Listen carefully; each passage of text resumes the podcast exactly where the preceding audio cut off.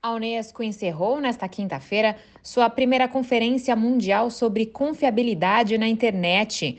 O evento de três dias em Paris recebeu 4.300 pessoas, incluindo chefes de Estado e governo, jornalistas e influenciadores digitais.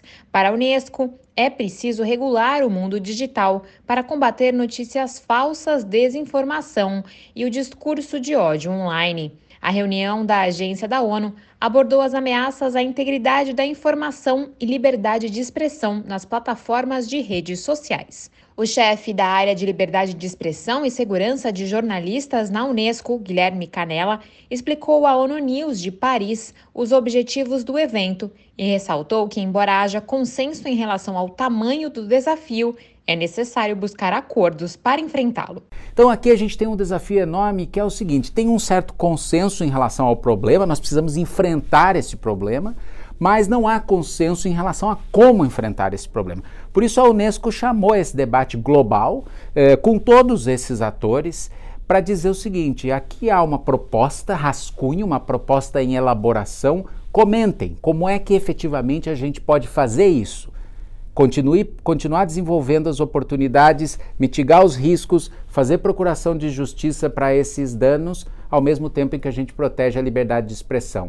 Dentre os participantes estiveram a diretora-geral da Unesco, Audrey Azulé, a jornalista filipina e Prêmio Nobel da Paz, Maria Ressa, o brasileiro Felipe Neto e a subsecretária-geral de Comunicação Global da ONU, Melissa Fleming.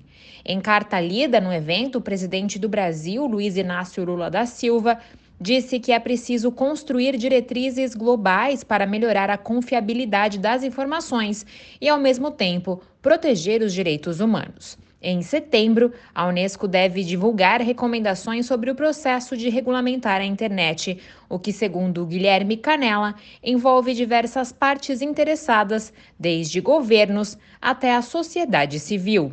Esse grande processo, ele está lidando com um dos maiores desafios que nós estamos vivendo nesse século que é o seguinte: como é que a gente continua protegendo e estimulando e desenvolvendo as enormes oportunidades para a proteção e promoção dos direitos humanos, incluindo a liberdade de expressão que a internet nos oferece?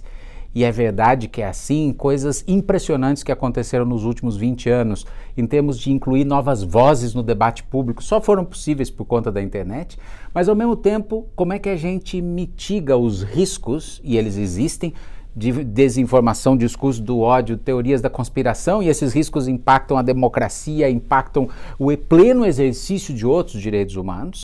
A reunião buscou abrir o diálogo global para desenvolver as primeiras diretrizes internacionais para a regulamentação das mídias sociais, promovendo a confiabilidade da informação e os direitos humanos online. Da ONU News em Nova York, Mayra Lopes.